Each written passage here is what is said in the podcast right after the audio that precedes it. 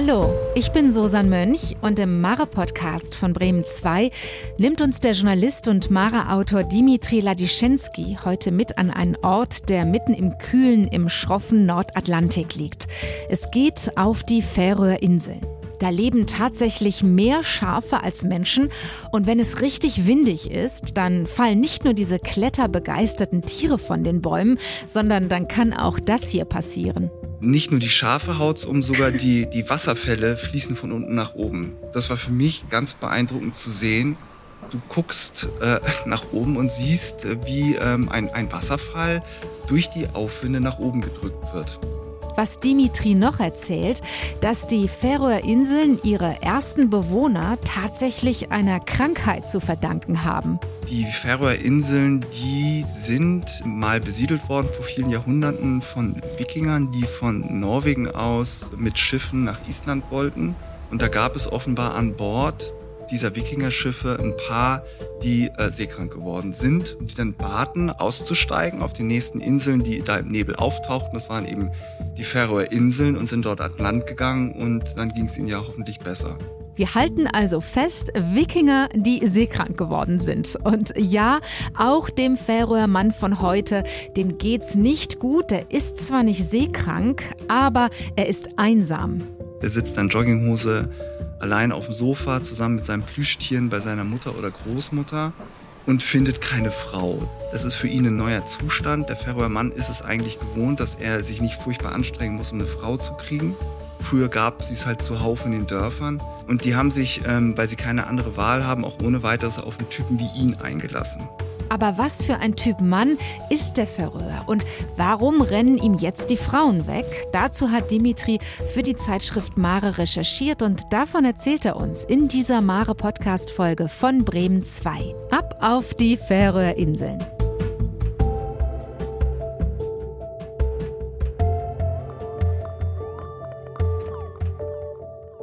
Moin, schön, dass du da bist. Freut mich sehr. Hallo Susanne. Hallo. Wir sitzen ähm, hier, wenn wir ehrlich sind, nicht am Atlantik zusammen. Wäre wär nett gewesen, muss ich sagen. Aber wir haben immerhin im schönen Bremen den Blick auf die Weser. Das Wasser plätschert so ein bisschen dahin, recht ruhig. Ähm, wie ist das, wenn man auf den Färöern am Meer sitzt und da auf die Wellen schaut? Es ist erstmal ein sehr beeindruckendes Meer. Es ist ja der Nordatlantik. Äh, die Inseln, das hast du ja gerade gesagt, äh, die liegen ziemlich fern ab, eben zwischen Norwegen, Island und äh, da ist furchtbar viel Wasser, Platz um diese Färöerinseln herum. Die Wellen können richtig Anlauf nehmen. Und mit einer Urgewalt stürmen sie dann gegen diese Basaltfällen und lassen es gehörig krachen. Gischt sprüht auf und verhüllen diesen, verhüllen diese Insel in eine, ja, das ist so ein, ein Nebel, der speist sich ein bisschen aus Regen, aus Gischt und gibt dem Ganzen so was Milchglasartiges.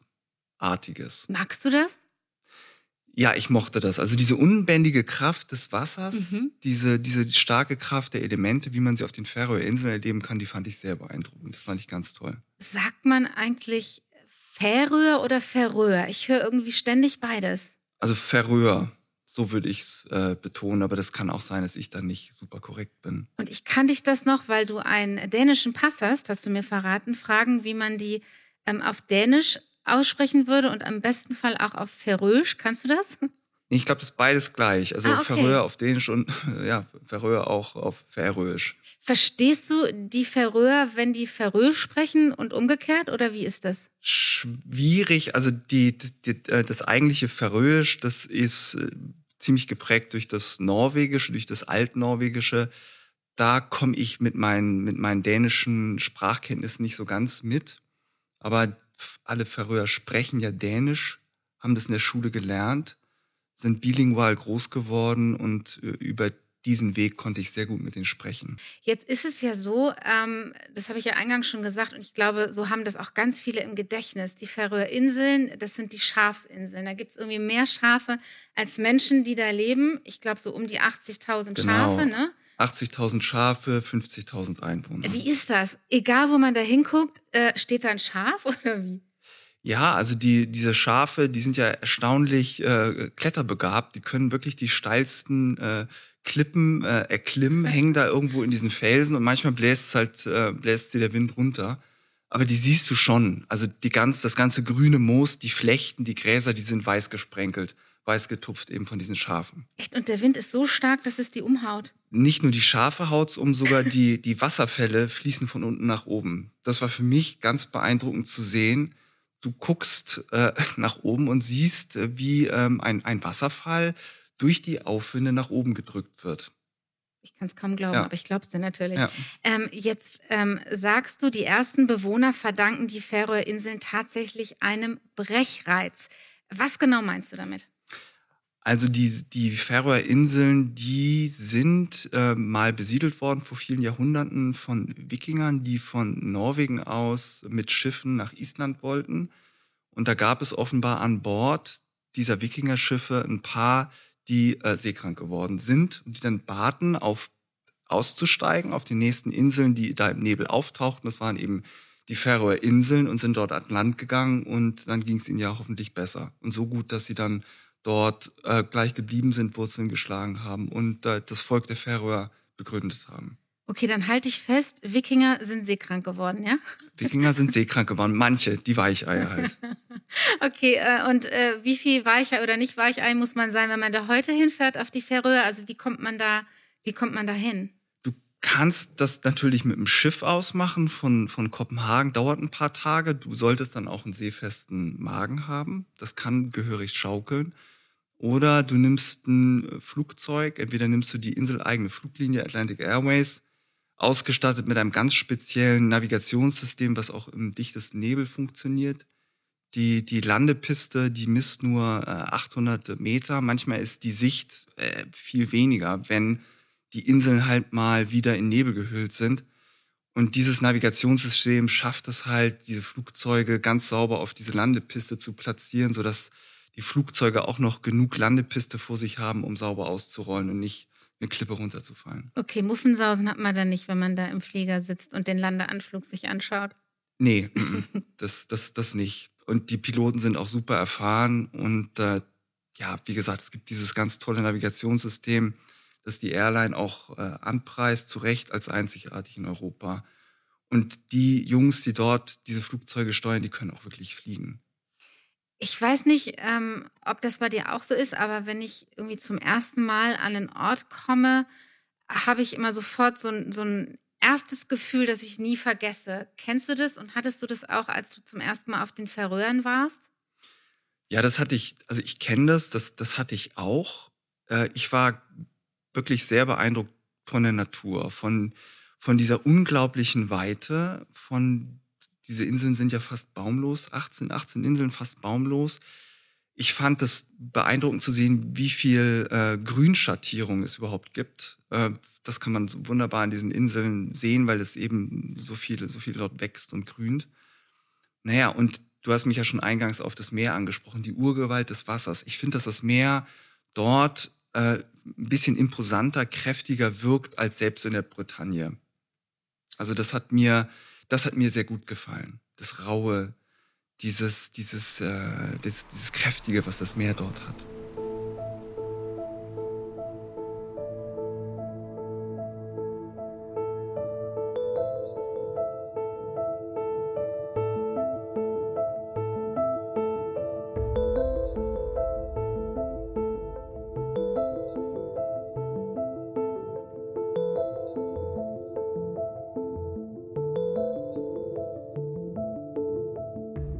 Jetzt ist so ein Moment, in dem wir in unserem Mare-Podcast ähm, auf die Packliste schauen, weil wir sind ja irgendwie schon mittendran, da, da hinzufahren. Und da bitte ich meinen Gast immer, sich drei Dinge zu notieren, die unbedingt mit müssen. In diesem Fall auf die Färöer. Ähm, bist du so ein Packlistentyp?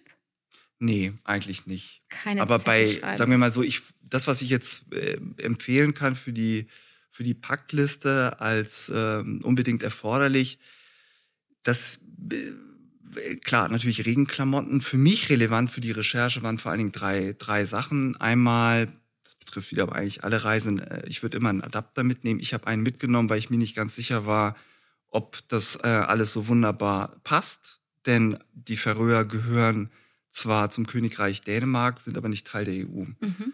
Und da dachte ich, hm, äh, welche Steckdosen haben die dann? Also sind das eben dänische, sind das äh, europakompatible oder haben sie da eine ganz äh, spezielle Konfiguration, an der möglicherweise mein Rechner scheitern würde. Also Adapter natürlich mitgenommen. Dann habe ich mitgenommen ähm, unser hauseigenes Parfum. Mare produziert ja ein Parfum, Eau de Levant.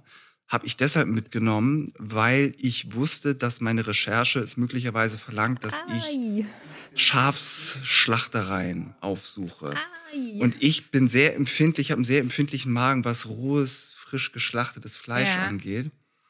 Und um mich davor zu wappnen, habe ich mir das Parfum mitgenommen, um es mir halt unter die Nase zu reiben, dass ich diese Gerüche äh, aushalte. Musstest du es benutzen? Ich musste es zum Glück nicht benutzen, aber ich war aber in, in der Schlachterei. Okay, aber ohne Parfum. Ohne Parfum. Und das, das dritte, was ich mitgenommen habe, war Lübecker Marzipan.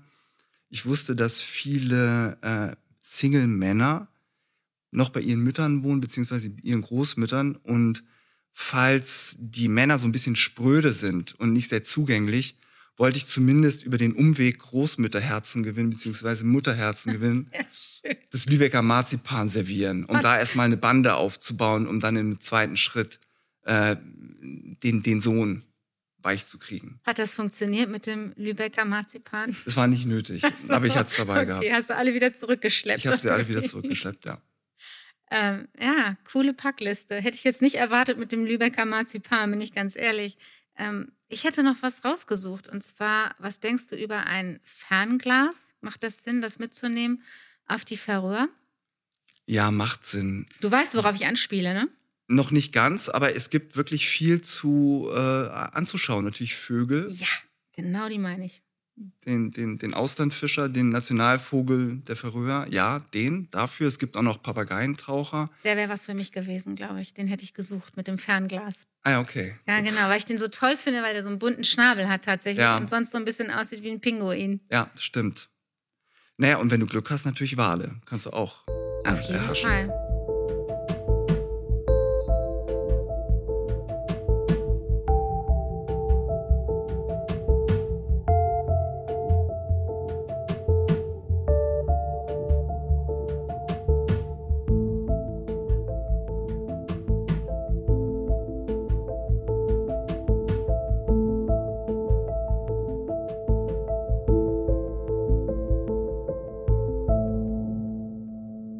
Lass uns sprechen über den Anlass deiner Reise. Du bist da ja ähm, hingefahren, weil ähm, du sagst, ja, der färöische Mann, der sitzt inzwischen ein bisschen einsam abends auf dem Sofa bei seiner Mama, die vielleicht Lübecker Marzipan mag, weiß ich nicht, hat seine Jogginghose an, äh, hat seine Kuscheltiere neben sich liegen und ist einsam und hofft auf die große Liebe, aber irgendwie findet er keine Frau. Was ist das für ein Typ Mann? Erzähl uns mal, wen du da begegnet bist was für ein Typ ist der Mann, hat natürlich auch damit zu tun, dass er ein Problem hat. Das Problem ist erstmal, ihm rennen die Frauen weg. So wie du eben gesagt hast, er sitzt in Jogginghose allein auf dem Sofa zusammen mit seinen Plüschtieren bei seiner Mutter oder Großmutter und findet keine Frau. Das hat, das ist für ihn ein neuer, neuer Zustand. Der Färöer Mann ist es eigentlich gewohnt, dass er sich nicht furchtbar anstrengen muss, um eine Frau zu kriegen. Früher gab es gab halt zuhauf in den Dörfern. Und die haben sich, ähm, weil sie keine andere Wahl haben, auch ohne weiteres auf einen Typen wie ihn eingelassen. Und das tun die Frauen jetzt halt seit ein paar Jahrzehnten nicht mehr, sondern wandern ab, gehen in die, in die Hauptstadt nach Torshavn oder gehen nach Kopenhagen zum Studieren und bleiben auch in Kopenhagen und heiraten dort, weil es dort für sie Männer gibt, die für sie interessanter sind. Und der Färöermann leidet vielleicht so ein bisschen drunter, dass er es ist jetzt natürlich eine hemmungslose Pauschalisierung und Zuspitzung, aber dass er häufig eben kein Akademiker ist, dass er überwiegend in der Fischindustrie beschäftigt ist, dass er nicht furchtbar gebildet ist, vielleicht auch schon nach der neunten Klasse abgegangen ist und einfach ein, ein, ein Partner ist, der der Frau vielleicht nicht unbedingt eben auf Augenhöhe begegnet. Die Frau erwartet sich vielleicht ein bisschen was anderes. Frau geht aus, de, aus den Dörfern weg, Mann bleibt alleine zurück äh, und das ist eigentlich erstmal das äh, Problem auf den Färöer Inseln. Es gibt 50.000 Einwohner und ungefähr 2000 zu wenig Frauen. Vor allen Dingen im heiratsfähigen Alter, so zwischen 20 und, und 50, ist die Differenz sogar noch größer, es sind dann 10 Prozent.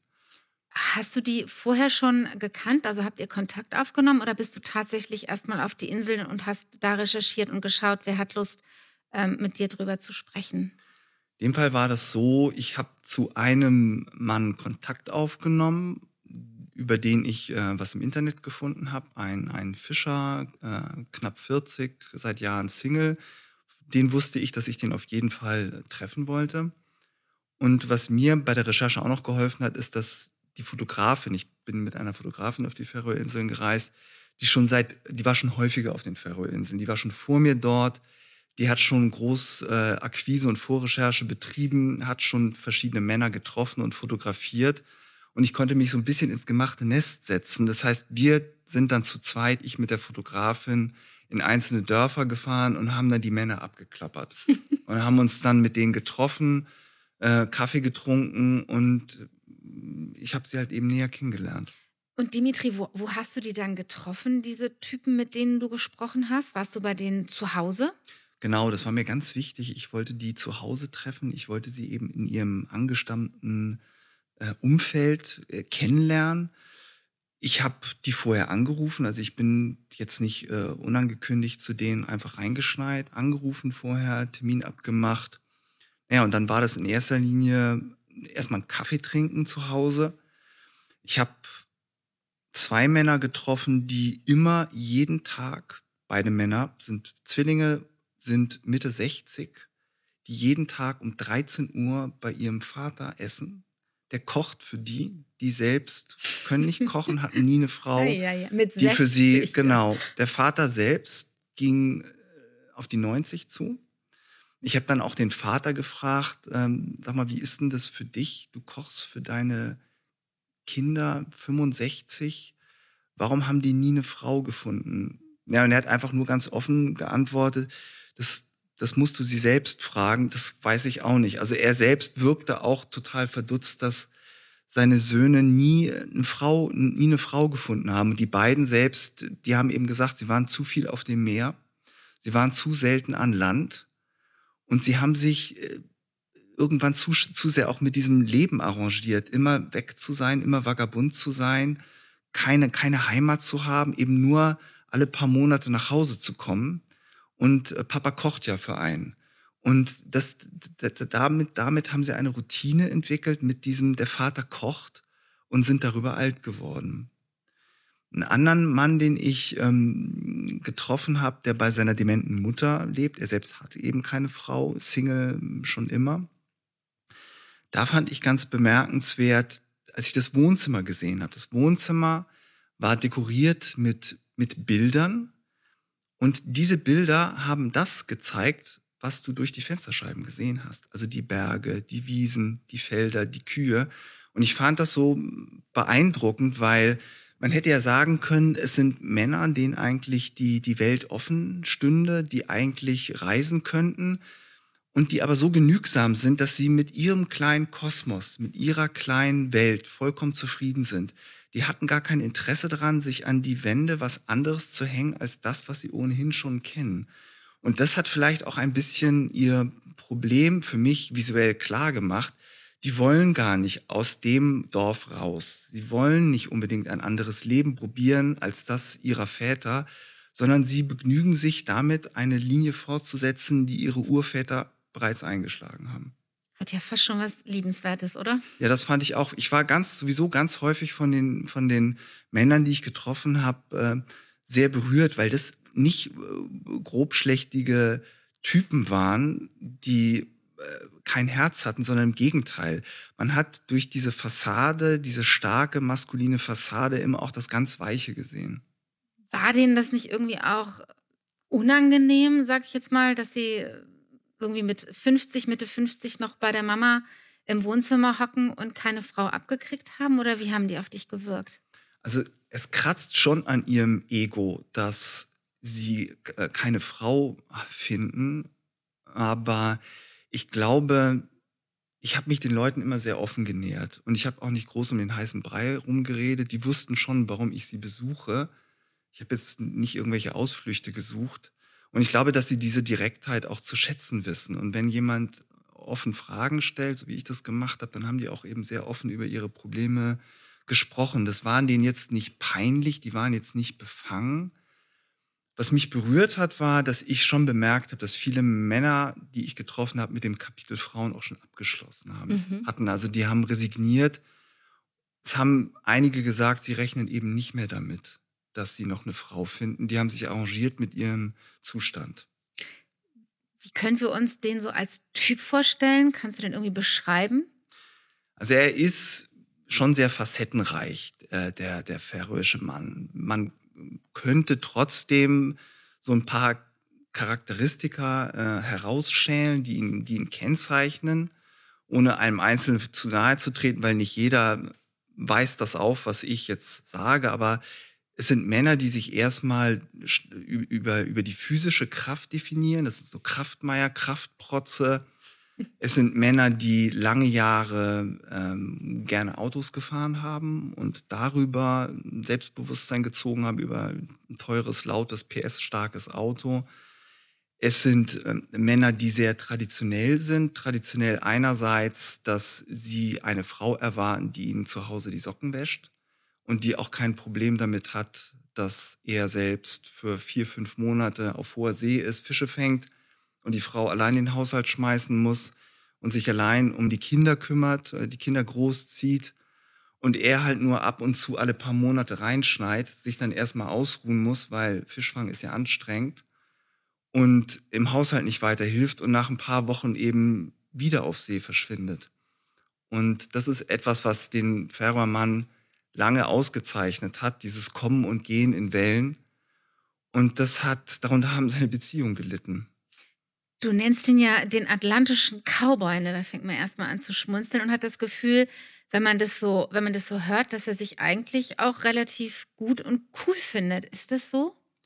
Also es ist auf jeden Fall eine Rolle, die ja, die, die ja, ihm eigentlich über Jahrhunderte oder ja, Jahrhunderte gefallen hat. Das, ähm, er hat dort sehr viel Zuspruch erfahren als, als starker, kräftiger Mann es ist auch so, dass man sagen könnte, dass die, die, dass die Inselnation, die Färöerinseln, sich immer ganz stark auch auf diesen Mann berufen haben, auf diesen starken Fischermann, der Hungersnöten getrotzt hat, der mit äh, Kraft seiner Muskeln hinausgerudert ist, Fische gefangen hat, ähm, Frau und Kind versorgt hat. Und er wird hochgehalten als, mhm. als Ebenbild der Inseln. Die, die Nation beruft sich ganz stark auf ihn.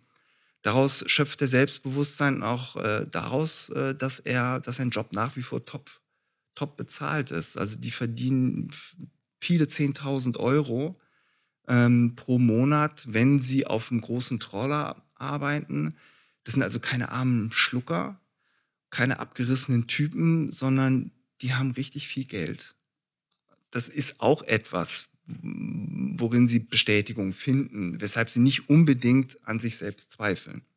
Und trotzdem gefallen sie einfach auch mal vielen Frauen nicht, muss man mal festhalten. Auch wenn du sagst, hey, komm, die verdienen richtig gut und viel. Genau, aber was hilft es einer Frau, wenn sie einen tollen Versorgermann hat, der ihnen ein super Haus hinsetzt und ein tolles Auto, aber einfach nicht da ist, nicht, nicht physisch präsent ist?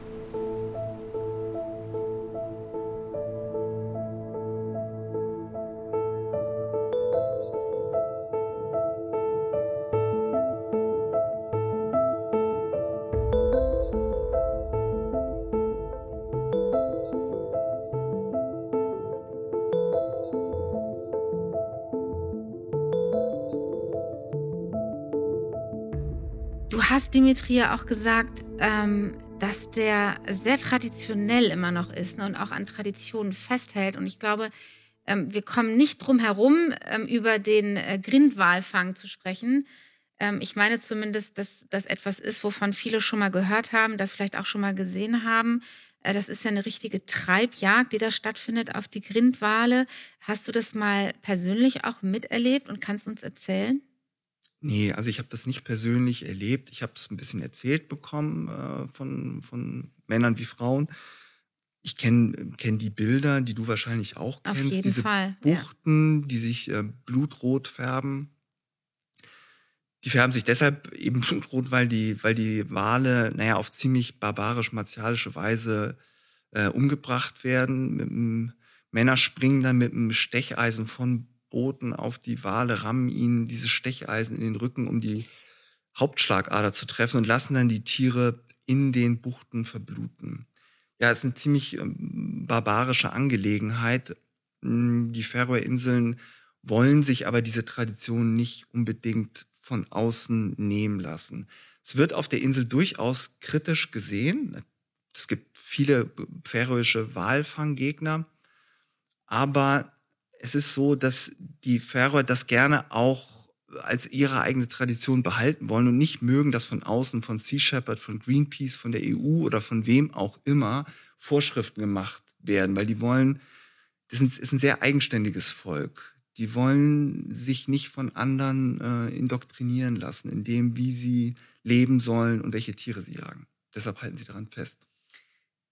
Wenn ich mir das so vorstelle, dann wäre das, glaube ich, für mich wirklich ein totaler Upturn, muss ich sagen, ähm, einen Mann an meiner Seite zu haben, der anfängt, auf, ein, auf Wale einzustechen. Und ich, ich habe mir die Bilder angeguckt und war echt total erschrocken, weil die ja bis zu den Hüften wirklich in diesem blutigen Wasser stehen. Ähm, hattest du auch den Eindruck, dass das so ein Grund ist, diese, diese Tradition, dass auch viele färöische Frauen sagen, nee, Moment mal, das ist etwas von vorgestern und das wollen wir einfach nicht mehr an, an unserer Seite haben? Ja, da, also da bin ich mir nicht ganz sicher, ob, ob der Walfang jetzt der, äh, der, der Breaking Point ist, der dafür sorgt, dass die, die färöische Frau mit, mit ihm nichts zu tun haben will. Ich glaube, es ist, es ist ein weiter, weiterer Teil seiner Charakteristik, ähm, die ja zu dem färöischen Mann gehört. Ob es jetzt die den Ausschlag gibt, das weiß ich nicht. Ich kann mir vorstellen, dass das Muffige in seinem Kopf, dass das für auf Frauen abschreckender wirkt. Also das Muffige, diese verkrusteten äh, Vorstellungen einer Beziehung. Frau äh, ist das Heimchen hinterm Herd, putzt und kocht. Mann schafft Geld dran. Mann äh, ist, ist viele Wochen oder Monate weg, muss sich um die Kinder nicht kümmern. Ich kann mir vorstellen, dass diese rückständige, antiquierte Sichtweise der Männer oder der Inselgesellschaft dort vielleicht auch ein bisschen dem Meer geschuldet ist und dieser sehr abgelegenen Lage fernab von allen anderen Ländern im, im, im Meer, dass die Menschen dort natürlich auf sich selbst zurückgeworfen sind und äh, Änderungen, die sich anderswo er, ereignet haben, äh, anderes Denken, frischere, frischere Impulse, auf die Inseln sehr verspätet erst gelangt sind. Und das ist mit Sicherheit auch ein Grund, weshalb diese weshalb diese Inseln, gerade was Beziehungen angeht, doch ein bisschen verstaubt wirken. Wie ist denn die Färöer Frau, wenn du die beschreiben würdest? Diejenige zumindest, die sagt, nee, ich habe dazu keine Lust mehr und ich mache mich jetzt auf den Weg und gehe nach äh, Reykjavik oder nach Helsinki oder Kopenhagen, Stockholm. Ja, erstmal gebildet, top ausgebildet, super Abschluss an der Schule gemacht, mobil, äh, offen für Neues, neugierig, ist aus dem Dorf schnell weggezogen in die Hauptstadt Torshavn und von dort aus äh, weiter nach, nach Kopenhagen, hat die Welt bereist, hat äh, ein, ein, ein, einen Job äh, ergriffen, verdient selbst Geld, braucht nicht zwingend einen Mann, der sie aushält und kann sich äh, aussuchen, mit wem sie ihr Leben verbringen möchte. Wie kommt es zu so einem Unterschied? Wenn ich das jetzt höre, denke ich mir so, warum der Mann so und die Frau, die sich komplett anders entwickelt hat? Habe ich nicht wirklich eine, eine, eine Antwort drauf. Ich kann eben nur spekulieren, dass der Mann über, über Jahrhunderte weg immer in, in, in, an seiner Rolle festhalten konnte, festhalten musste, immer der Versorger war und erst jetzt seit ein paar Jahrzehnten Schwierigkeiten bekommt, Partnerin zu finden und erst jetzt vielleicht seine eigene Rolle hinterfragt. Und du hast das Gefühl, da tut sich was? Also die hinterfragen ja, auf wirklich? Jeden Fall. Ja.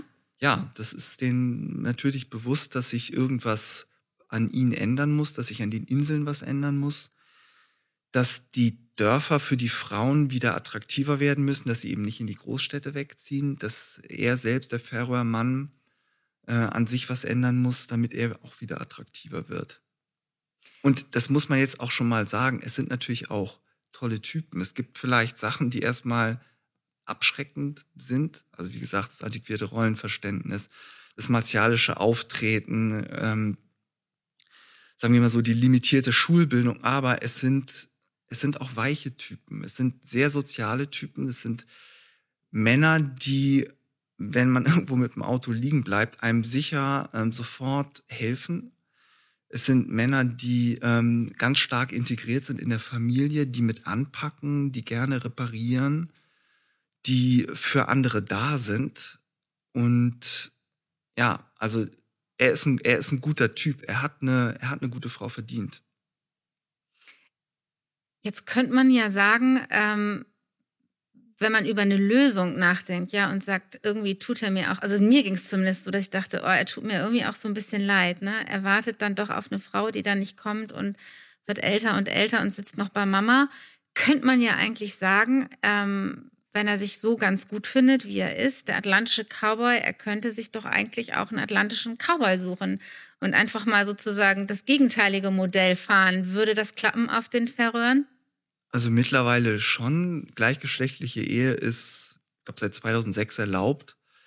Aber ist, ist etwas, was trotzdem auf den, auf den Inseln noch nicht so 100% etabliert ist, wie jetzt in, in Deutschland oder Dänemark. Die Färöer sind da sehr verstaubt. Gleichstellungsparagraphen auch erst 2005 installiert äh, auf den Färöerinseln. Jahrzehnte erst nach Schweden, Jahrzehnte erst nach Dänemark. Die skandinavischen Länder gelten ja gemeinhin so als Vorzeigemodell in, in, in vielerlei Hinsicht, auch in, in Fragen der gleichgeschlechtlichen Ehe. Aber da hinken die Färöer weit, weit äh, zurück.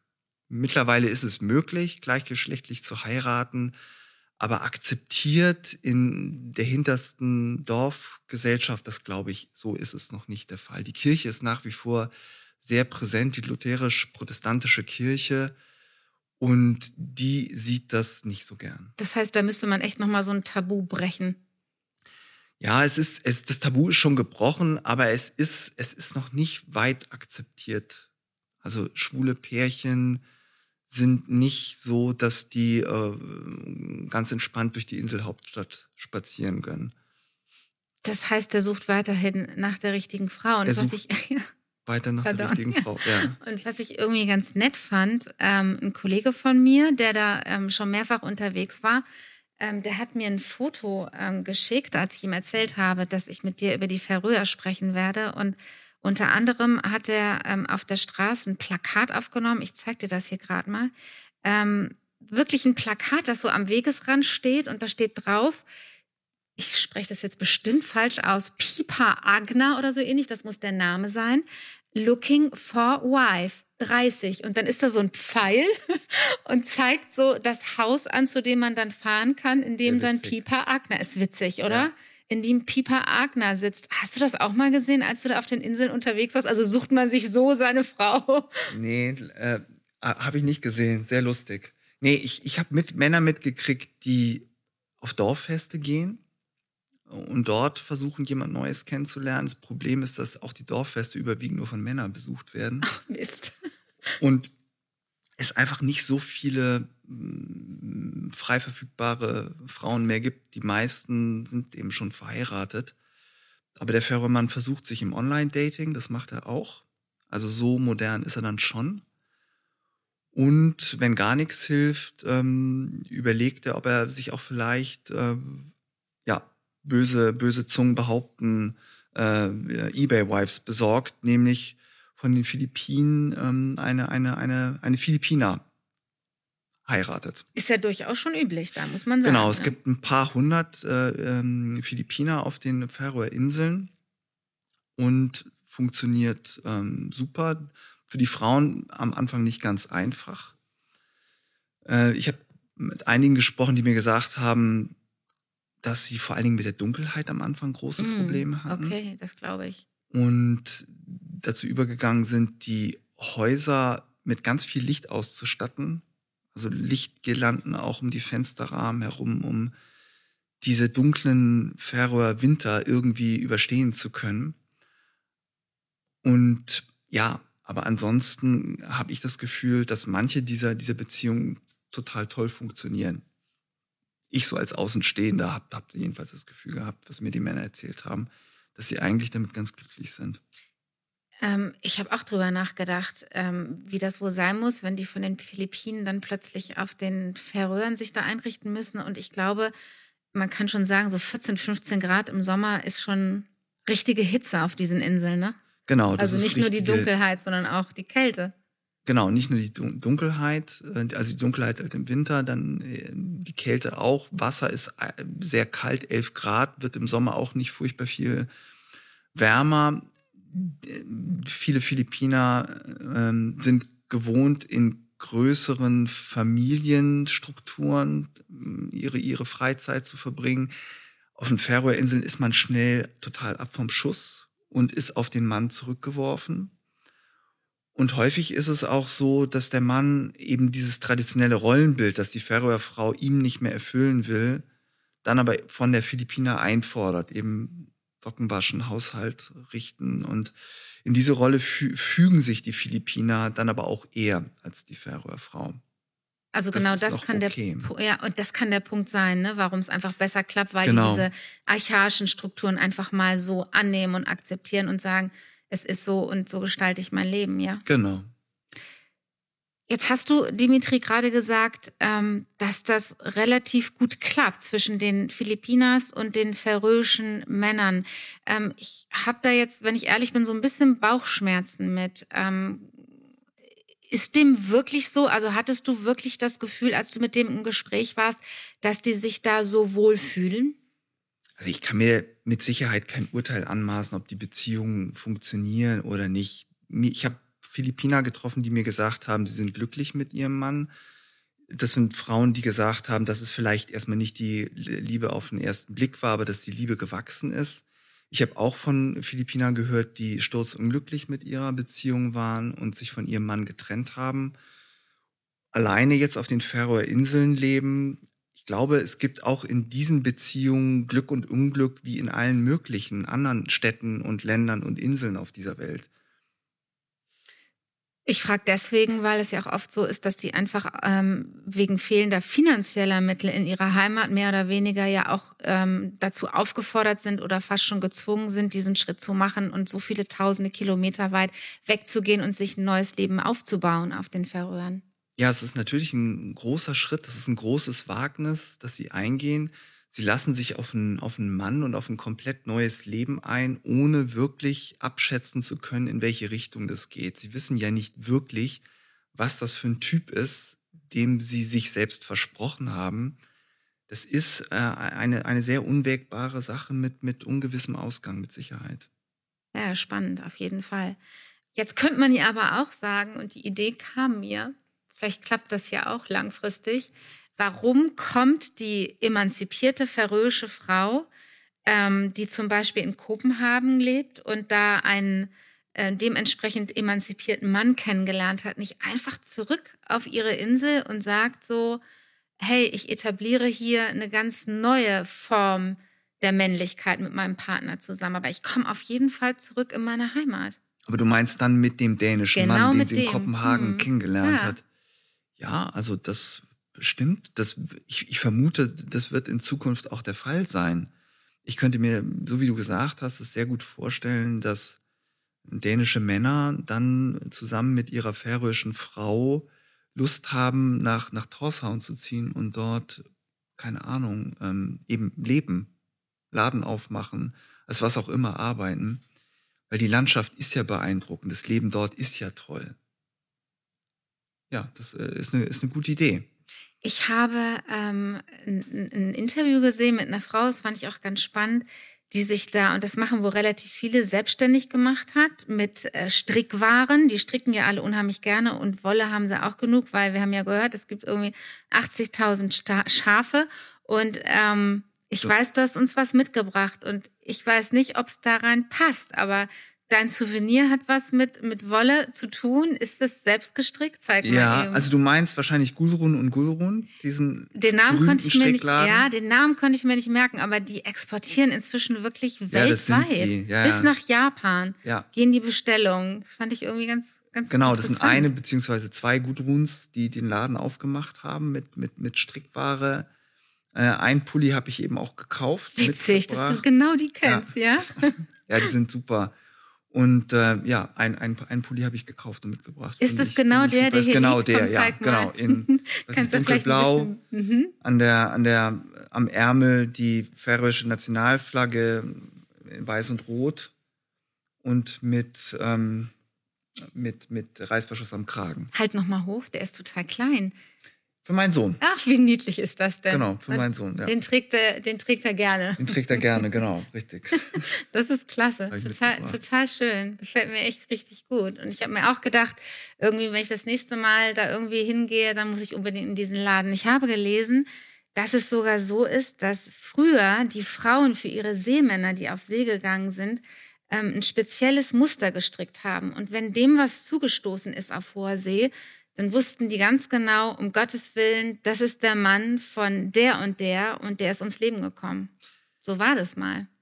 War, galt das auch für die Färöer? Ich ja, kenne das von, ich kenne das von, von, von Norwegen, ich kenne es, glaube ich, auch von Schottland, dass du, wenn die Wasserleiche eben zu entstellt ist mhm. und du mhm. nicht mehr wirklich erkennen kannst in diesen aufgedunsenen Zügen, wer ist es oder wer war das eigentlich, dass du es eben am Pullover und am Strickmuster erkennen kannst. Das ist dann das Identifikationsmerkmal für Fischer. Ja, gut, wusste ich nicht. Das eben gilt auch für die Färöerinseln. Ja, spannend. Hast du Lust, dass wir was probieren? Ähm, bist du gerne kulinarisch unterwegs gewesen auf den Färöern? Ja, fand ich erstmal, hatte ich ja so ein bisschen Muffensausen, das habe ich dir erzählt, wegen, der, wegen des Schafsfleischs. Ich wusste auch, dass gesalzene Schafsköpfe Landesspezialität sind. Oh Gott, da ja. Ich so ein bisschen Angst. Ein Schafskopf habe ich mal gesehen bei der Recherche in der Garage. Mit dem Bunsenbrenner waren so die Löckchen abgesenkt, damit man kein Haar in der Schafskopfsuppe findet, wahrscheinlich. Ist nicht dein Ernst. Weil das Auge ist ja mit. Und äh, Wie meine in der größte Garage, Sorge. Bei irgendjemandem zu Hause. Ja, bei irgendjemandem zu Hause, genau. Der hat das dann dort an der Seite deponiert, damit äh, es keine Ahnung, am Tag danach diese Schafskopfsuppe gibt. Und meine größte Sorge war, dass eben das Auge da nicht nur, nur mit ist, sondern man die Augen auch mit, äh, mitessen muss. Nämlich, dass die Augen des Schafes für den Gast reserviert sind. Da hatte ich so ein bisschen Sorge gehabt, aber war zum Glück nicht so. Also ich bin sowohl um die Suppe als auch um die Augen rumgekommen. Ansonsten gibt's natürlich fantastischen Fisch zu essen. Ganz viel Rhabarber. Rhabarber okay. ist, äh, ist ein Gemüse, was in, in verschiedensten Formen dem Gast angeboten werden. Es gibt auch Bier mit Rhabarber, Rhabarber-Marmelade, Rhabarber-Grütze. Naja, also äh, ja, was Herbes mit einer süßlichen Note. Aber äh, ja, das, das fand ich halt ganz aufregend. Aber du hast keinen gekochten Schafskopf nee. gegessen? Nee, zum Glück nicht. Und wir haben auch keinen für dich vorbereitet. Ich hätte mich auch geweigert, es zu probieren. Ähm, die nette Kollegin Steffi hat sich in die Küche gestellt, gestern Abend, heute Morgen, ich weiß es nicht so genau, und hat Fiskeböller, Fischbällchen für uns vorbereitet, damit wir so ein bisschen in dieses Färöer-Feeling reinkommen. Und äh, Nico, wie nett von dir, bringt uns jetzt der Kollege Nico aus der Mare-Redaktion äh, die Fischbällchen. Vielen Dank. Ist das was für dich? Magst du sowas? Ja. Absolut. Echt? Ganz toll. Der Geruch ist schon mal. Beeindruckend. Imposant. Das ist charmant untertrieben, oder? Aber es sieht sehr lecker aus. Und Steffi hat sich wirklich in die Küche gestellt. Ja, hat sie, tatsächlich. Nach einem alt, alt, Rezept. Davon gehe ich aus. Das zubereitet. Das hoffe ich doch mal sehr stark. Nicht schlecht. Traust du dich? Ja, jetzt gleich? Ja, klar, komm, mach. Okay. Für mich, ich, äh, ja, es kostet mich ein bisschen Überwindung, weil ich bin Vegetarierin. Mein Herz blutet, aber für so. Mare und für den Podcast Mare werfe ich natürlich irgendwie alle meine Werte ähm, über Bord und esse mit dir Fiskeböller. Sehr gut.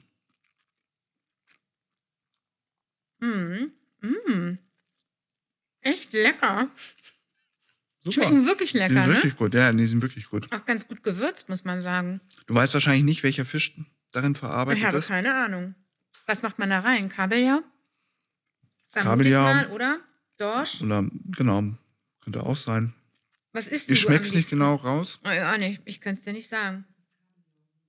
Es ist tatsächlich Kabeljau. Es ist tatsächlich Kabeljau. Sehr gut. Ähm, magst du sowas? Also würdest du das auch auf den Färöern essen? Ist da die Fischkarte voll dein Ding oder? Also die Fischkarte auf den Färöern ist super. Du als Vegetariern würde es aber auch voll auf deine Kosten kommen. Mit Rhabarber. So, ja, mit Rhabarber, mhm. aber auch mit den vielen Kräutern und Wurzeln und Knollen, die da so wachsen. Und weil es so ein raues Inselklima ist, wachsen die Pflanzen so langsam. Weil sie so langsam wachsen, können sie besonders viele Nährstoffe absorbieren und sind deshalb besonders schmackhaft. Also eine Kartoffel auf den Färöer Inseln schmeckt viel intensiver als eine Kartoffel aus deutschem Boden. Und es gilt aber auch für andere Wurzeln und, und Kräuter. Sehr geschmacksintensiv. Also haut einen wirklich um. Kann ich dir nur empfehlen. Das heißt, du bist da gerne auch in der Küche unterwegs gewesen, das höre ich raus. Ja, ne? ich bin da gerne auch in der Küche unterwegs gewesen. Es gibt ja auch ein Sterne-Restaurant in Torshavn, Restaurant Koks, prämiert mit einem, mit einem Stern und ich war, bin dort leider nicht essen gewesen, aber ich habe mir sagen lassen, dass, es, dass das Restaurant diesen Stern zu Recht äh, verdient hat. Jetzt ist es ja so, dass ähm, ja zumindest geht es mir so, uns Reisen ähm, verändern, die machen was mit uns. Ähm, die nehmen uns ja persönlich auch mit eben auf eine Reise und verändern Dinge, eine Sichtweise und es gibt Erinnerungen, Momente, die komplett präsent sind, wenn wir uns den Ort nochmal vorstellen. Gibt es für dich so typische Färöer-Momente? Ja, also ich esse währenddessen ein bisschen weiter. Ja, die, also es sind einige. Es sind mit Sicherheit einmal die, die eingangs erwähnten Wasserfälle, die der Wind nach oben bläst. Das ist, das sind diese dramatischen Wolkenformationen am Himmel, durch die das Licht bricht und diese Lichtstäbe runterschickt auf die Erde und dann das grüne Moos nochmal an bestimmten Spotlights besonders zu leuchten bringt. Das ist für mich ein Färöer-Moment. Und ich glaube auch diese Dorffeste. Ich habe an einem Dorffest ähm, teilgenommen, habe das begleitet und fand das, fand das toll, fand die gute Laune der Leute total ansteckend, fand es beeindruckend, dass sie, obwohl es richtig kalt war, hundsmiserables Wetter, die Leute trotzdem ihre Pullis äh, sich vom Leib gerissen haben und in T-Shirt äh, Polonaise durch das ganze Dorf gemacht haben. Also diese inbrünstige Lebensenergie in dieser harschen Umwelt, das ist etwas, was mir ganz stark hängen geblieben ist, diese, diese äh, starke Feierlaune. Und bei dem Dorffest aber auch ähm, jetzt als Skurrilität hängen geblieben ist mir mit Sicherheit etwas, was die Männer dort für die Kinder aufgebaut haben. Und zwar war das so eine Art Schauwand, geschmückt mit Ballons. Ich dachte zuerst, das sind so ganz normale Ballons, bis ich näher hingegangen bin und ähm, Begleittext zu den Ballons gelesen habe, dass es nämlich aufgepustete Gallenblasen waren. Von Schweinen okay. oder von, äh, von Rindern. Mhm.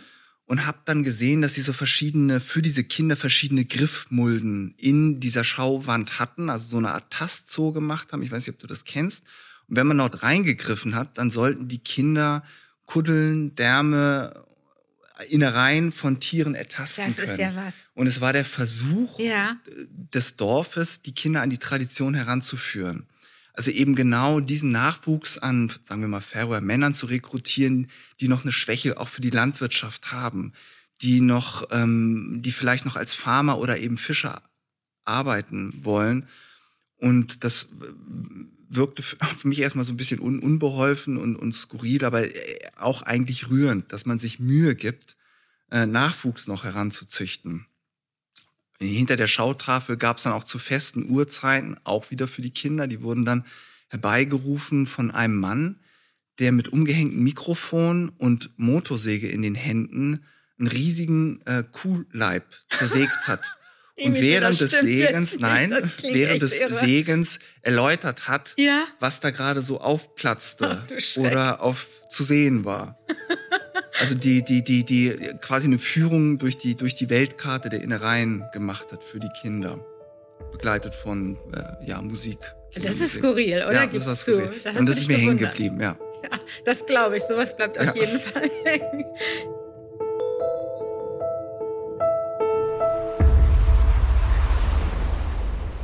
Das war der Mare-Podcast von Bremen 2. Wenn er euch gefallen hat, dann abonniert uns gerne in der ARD-Audiothek und sagt auch gerne euren Freunden, eurer Familie weiter, dass es uns gibt. Der Mare-Podcast ist eine Bremen 2-Produktion. Alle zwei Wochen am Dienstag gibt es eine neue Folge in der ARD-Audiothek. Dimitri, vielen Dank, dass du da warst, ja, dass du uns mitgenommen hast auf die Färöerinseln. Ich danke dir. Ja, danke, dass ich hier sein durfte.